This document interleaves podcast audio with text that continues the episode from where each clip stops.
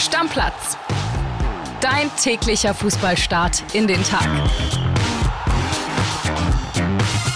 Moin liebe Stammis, herzlich willkommen zu dieser neuen Stammplatzfolge. Ich bin André Albers, bei mir ist Kilian Gaffrey und heute ist Bergfest. Bergfest. Endlich Bergfest. Da freuen wir uns und ich würde sagen, Kili, weil es ein sehr, sehr langer Abend war gestern, ähm, ihr könnt das vielleicht verstehen, wenn man den eigenen Verein nicht drin hat und es gibt Verlängerungen und Elfmeterschießen so spät am Abend, äh, dann ja, hofft man meistens, dass nach 90 vorbei ist. Aber wir haben Spaß gehabt, vor allem mit der Partie Bielefeld gegen Hamburg, da kommen wir gleich noch zu, ne? Ja, wir haben immer noch, sagen wir mal, Adrenalin im Blut nach diesem herrlich spannenden Pokalabend, Episode weit nach 0 Uhr aufgenommen. Da haben wir trotzdem noch gute Laune, ist ja klar. Let's go, wir fangen an mit den 18 Uhr Spielen. Zwei, die wir mal ganz schnell wegmachen. Einmal Homburg gegen Fürth, der letzte verbliebene Regionalligist, gewinnt mit 2 zu 1. Packt die nächste Sensation, ne? Erst Darmstadt rausgeschmissen, jetzt Fürth. Genau, ist damit wieder eine Runde weiter. Und vor allen Dingen großer Geldsegen für einen Regionalligisten. Die kriegen 800.000 Euro dafür, dass sie im Achtelfinale jetzt stehen, ja? Können die ja in dieser sehr engen Regionalliga Südwest gut gebrauchen. Absolut, ja.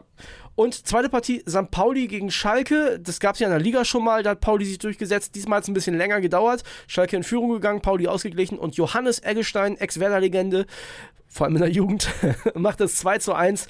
Hochverdienter Pauli-Sieg. Ja, hochverdient und ich meine, die Serie hat gehalten. Sie sind in dieser Saison bis jetzt unbesiegbar aber trotzdem für Schalke, sagen wir mal, ein gutes Spiel, um jetzt nicht jegliches Selbstbewusstsein, was sie sich gegen Hannover hart erarbeitet hatten, wieder zu verlieren. Ja, zumindest sind sie nicht untergegangen. Genau. Das, das kann man schon sagen. Zwei Spiele hatten wir noch, Kili. Einmal tut ein bisschen weh, ich weiß, Stuttgart Union 1 zu 0.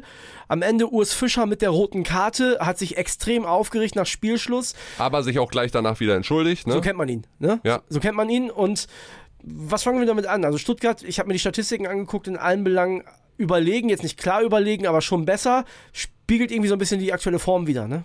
Ja, wobei insgesamt das Spiel gegenüber dem Werder Bundesligaspiel am Wochenende schon ein Schritt in die richtige Richtung wieder war. Zweite Halbzeit waren sie deutlich besser in der Partie. Offensiv ist wieder nicht so viel bei rausgesprungen. Christopher Trimmel hat danach gesagt, wir müssen jetzt einfach zusammenbleiben. Jeder muss alles geben. Ne? Abstiegskampf haben sie schon angenommen, haben sie auch in der Truppe gesagt. Ich halte es immer noch für unmöglich, dass Urs Fischer jetzt entlassen wird.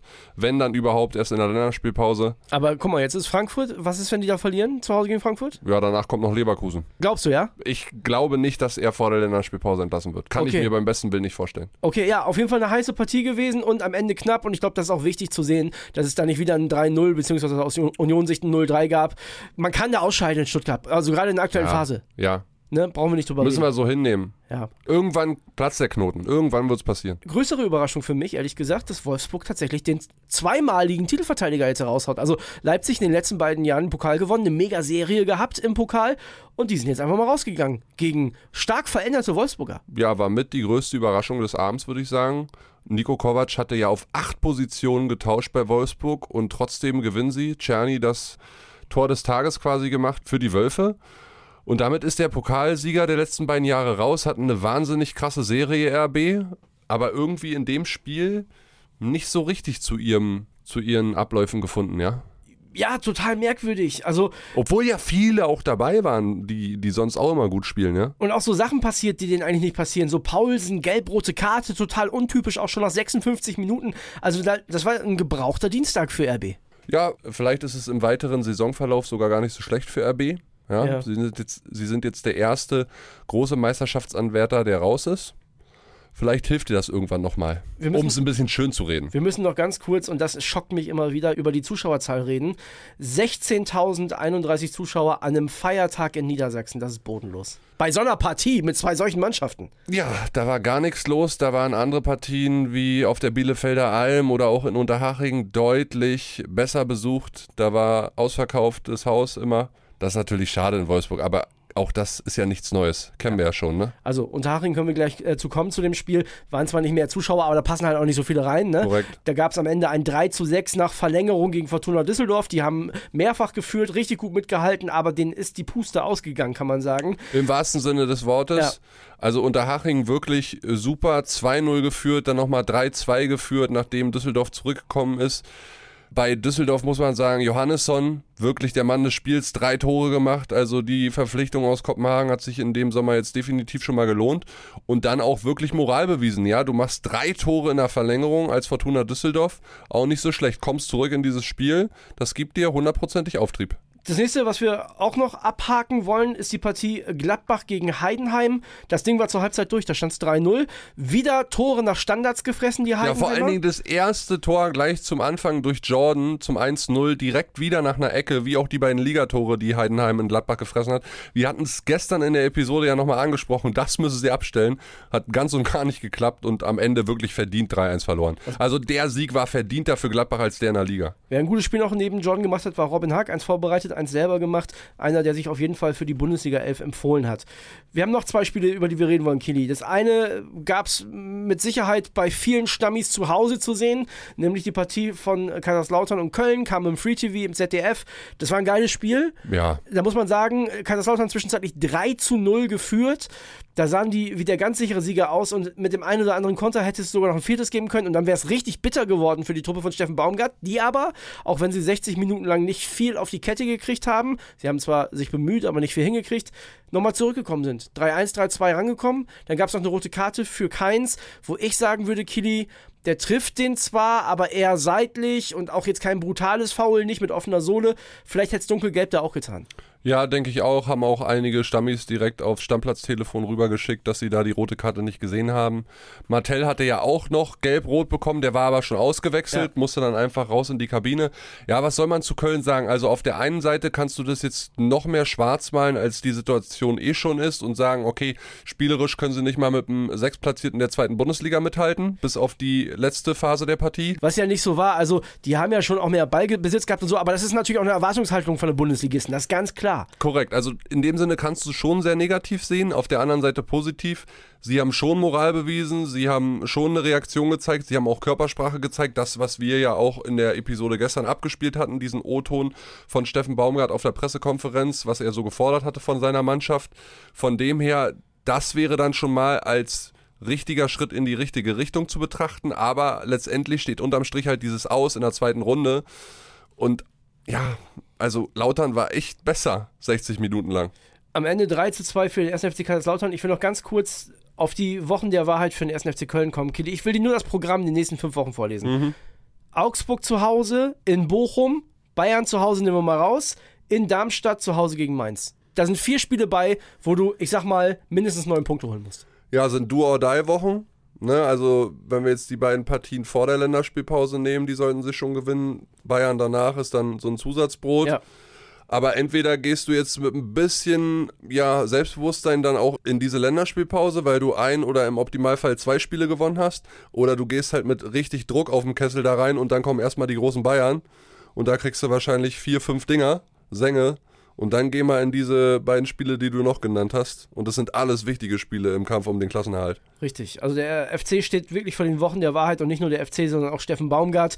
Der hat, glaube ich, die ein oder andere Karte schon gespielt, die man vielleicht in allerhöchster Not ziehen, ziehen würde normalerweise. Boah, ich, ja, ich drücke drück ihm aber die Daumen. Aber André, auch da nochmal, ja. Du hast es ja hier oft und richtigerweise auch erwähnt, der Kader vom ersten FC Köln gibt nicht mehr her. was so, ja? soll denn der Baumgart machen? Oder was soll dann ein x-beliebiger Trainer mit dieser Truppe machen? Nein, nein, Denkst du, du es funktioniert dann besser? Du, du, hast recht. Also, wir haben hier in der Redaktion auch schon darüber geredet. Ja, wahrscheinlich ist das einfach nicht mehr. Es ist, es ist vielleicht einfach nicht. Ja, und da muss man einfach auch mal die normalen, in Anführungsstrichen, Mechanismen des Fußballgeschäfts ausblenden und sagen, okay, gerade bei Köln und auch vielleicht bei Union macht es keinen Sinn, nach zehn Niederlagen oder nach fünf Niederlagen den Trainer in Frage zu stellen und zu entlassen. Macht einfach keinen Sinn, bei beiden Vereinen nicht.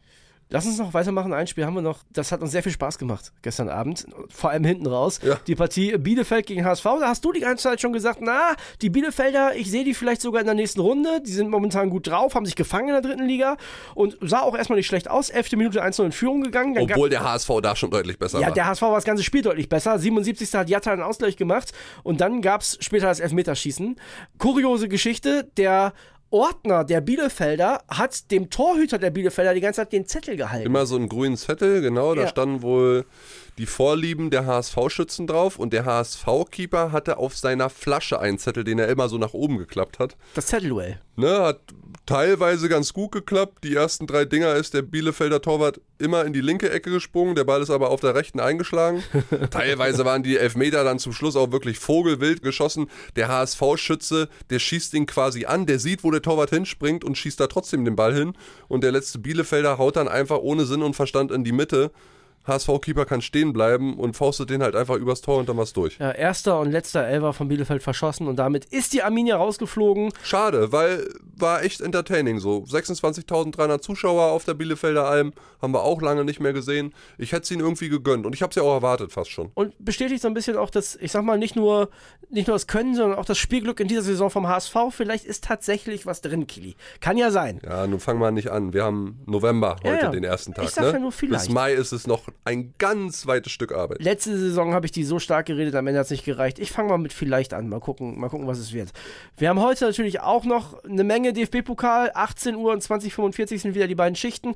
Und zum ja, wahrscheinlich spannendsten, interessantesten Spiel heute habe ich eine Sprachnachricht geholt von Yannick Hüber, denn der ist BVB-Reporter. Dortmund spielt gegen Hoffenheim und da geht es jetzt nicht nur um das Spiel, sondern auch um die Personalie Benze Baini. Wir hören mal rein.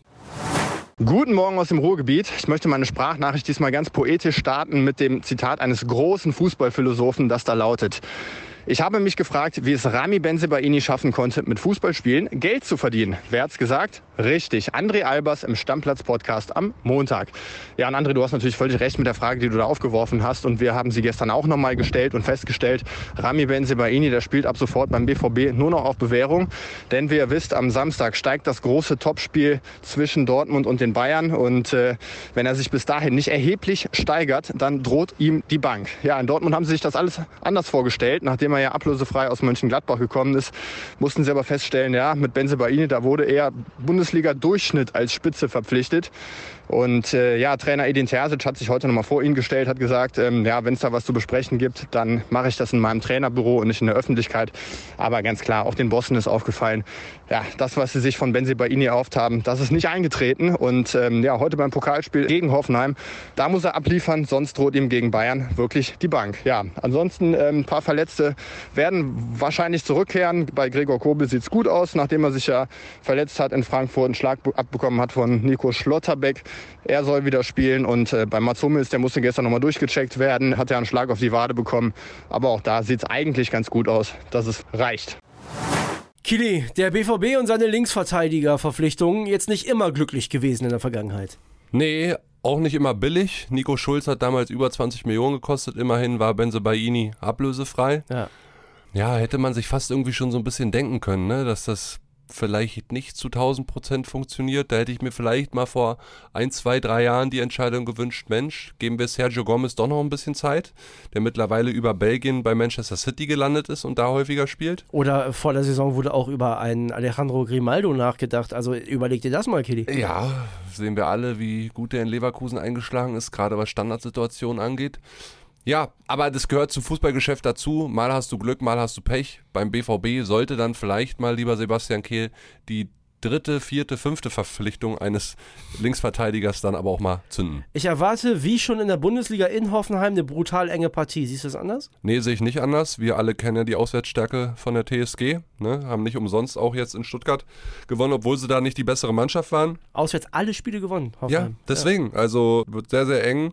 Gut für den BVB, dass Kobel und Hummels können. Mal gucken, was Terzic so macht, gerade im Hinblick auf das Spiel am Wochenende gegen die großen Bayern ob er da ein bisschen durchrotiert. Vielleicht gibt er Mokoko auch mal die Chance. Mhm. Ja. Hätte er verdient. Hätte er jetzt durch dieses eine Tor und den Auftritt in Frankfurt auf jeden Fall verdient. Ansonsten, ja, da bin ich sehr gespannt drauf. Bevor wir uns die anderen Partien einmal im Schnelldurchlauf anschauen, habe ich noch einen Hinweis zum FC Bayern. Da war jetzt ja lange die Frage, spielen die überhaupt in Saarbrücken? Nochmal zur Erinnerung, da gab es diesen, diesen, Spielabbruch zu Hause gegen Dresden am Wochenende in der Liga, weil es so geregnet hat, der Platz unter Wasser stand. Es sieht so aus, als wenn das Spiel stattfinden kann. Das ist Thomas Tuchel recht, nicht so recht? Ja, ist ihm, glaube ich, ganz recht, dass es auch stattfindet. Du hast ja den engen Terminkalender angesprochen. Alle Parteien saßen an einem Tisch oder waren zusammengeschaltet und haben sich den Platz dann auch nochmal erklären lassen und alle haben ihr grünes Licht gegeben. Heute wird sich am Morgen nochmal der Schiri, Frank Willenbock ist es, den Platz nochmal angucken und eine finale Entscheidung treffen, aber es sieht alles danach aus, dass heute Abend um 20.45 Uhr in Saarbrücken gespielt werden kann. Das Spiel dann übrigens für euch alle auch im Free TV zu sehen bei der ARD. Bin gespannt auf die Aufstellung und habe ehrlich gesagt auch richtig Bock. Ich lese noch kurz die anderen Partien vor. Holstein Kiel spielt gegen Magdeburg, Freiburg gegen Paderborn, Sandhausen gegen die Mannschaft der Stunde gegen Bayer Leverkusen, Zweitligaduell in Nürnberg gegen Rostock, Hertha gegen Mainz, auch super spannende Partie, glaube ich, im Olympiastadion. Mhm. Und auch da bin ich auf die Zuschauerzahl gespannt tatsächlich. Und äh, Viktoria Köln, der Werder-Bezwinger, trifft auf Eintracht Frankfurt. Kili, kleinen Deckel drauf auf den DFB-Pokal. Eine Sache wollen wir noch besprechen. Da geht's um die WM 2034 und da muss ich sagen, ich muss mich ins Ruderboot setzen. Die Rudersaison ist eröffnet und muss zurückrudern. Denn ich hatte damals gesagt, Mensch, lass uns doch mal freuen, dass 2030 eine WM ist, die in vernünftigen Orten ausgetragen wird. Es sieht so aus, und das haben einige von euch damals schon gesagt und uns auch geschrieben, als wenn das einfach nur ein ekliger Plan von Infantino war, damit 2034 die WM wieder in Saudi-Arabien stattfinden kann. Und das natürlich absolut bodenlos frech. Genau, und das Ding ist auch mehr oder weniger schon entschieden, obwohl die WM 2034 erst im kommenden Jahr offiziell vergeben wird. Er hat sich quasi verplappert auf Instagram gestern. Äh, er hatte sich nicht verplappert. Ich glaube, er hat es jetzt einfach offiziell gemacht, weil die australische Bewerbung wurde zurückgezogen. Für die WM 2034 könnten sich nämlich nur Asien oder Australien äh, bewerben und Ozeanien noch, ne? Genau, und den Zuschlag dafür bekommen. Äh, das ist in dem Sinne dann auch Saudi-Arabien. Die Saudis haben selbst schon verlauten lassen, dass über 100 Mitgliedsverbände schon auf ihrer Seite sind und dementsprechend werden wir 2034, ob man jetzt leider sagen muss, weiß ich nicht, aber werden wir eine WM in Saudi-Arabien erleben. Ich will das nochmal ganz kurz erklären, wenn einige jetzt sagen, hä, wie kann denn jetzt schon wieder nach Katar in Asien so eine WM stattfinden? Die haben es halt clever gemacht 2030. Da ist die WM in Europa und Afrika, ne, unter anderem Spanien und Marokko. Und dann gibt es noch diese Partien in Südamerika. Und damit sind die Kontinente alle abgedeckt und Asien ist wieder dran. Korrekt. Könnte man jetzt natürlich auch so sehen, dann sind wir Europäer auch irgendwann wieder schneller dran. Aber die FIFA wird schon einen Weg finden, das irgendwie so zu drehen, dass sie selbst den Hals am vollsten bekommt. Tja. Ja, ist kein, ist kein Feiertag dann für den Fußball. Aber wollen wir mal gucken, wie sich bis dahin alles entwickelt. Ist ja auch noch ein bisschen Zeit. Ne? Ich will jetzt auch nicht von vornherein sagen, oh, da habe ich gar keinen Bock drauf. Ich habe auch keinen Bock jetzt auf schlechte Laune, schlechte nee. Stimmung. Das war jetzt, wir haben euch jetzt informiert, ja. Ihr wisst Bescheid, 2034 Saudi-Arabien, heute Abend ist wieder die pokal Ja, und dann lass uns doch die Folge auch wirklich was mit Positivem abschließen. Die deutschen Frauen haben gewonnen, 2-0 in Island, bewahren die Chance auf die große Olympia-Quali, ja gilt auch noch jetzt, sich äh, fit zu machen für die Nations League, fürs große Gruppenfinale. Yes. Also da immerhin was Positives noch zum Schluss aus dem deutschen Fußball. Clara Bühl und Julia Gwynn haben die Tore gemacht. Ja, super. So muss es sein. Deckel drauf. Ciao, Horst Robesch für Deutschland. Tschüss. Stammplatz. Dein täglicher Fußballstart in den Tag.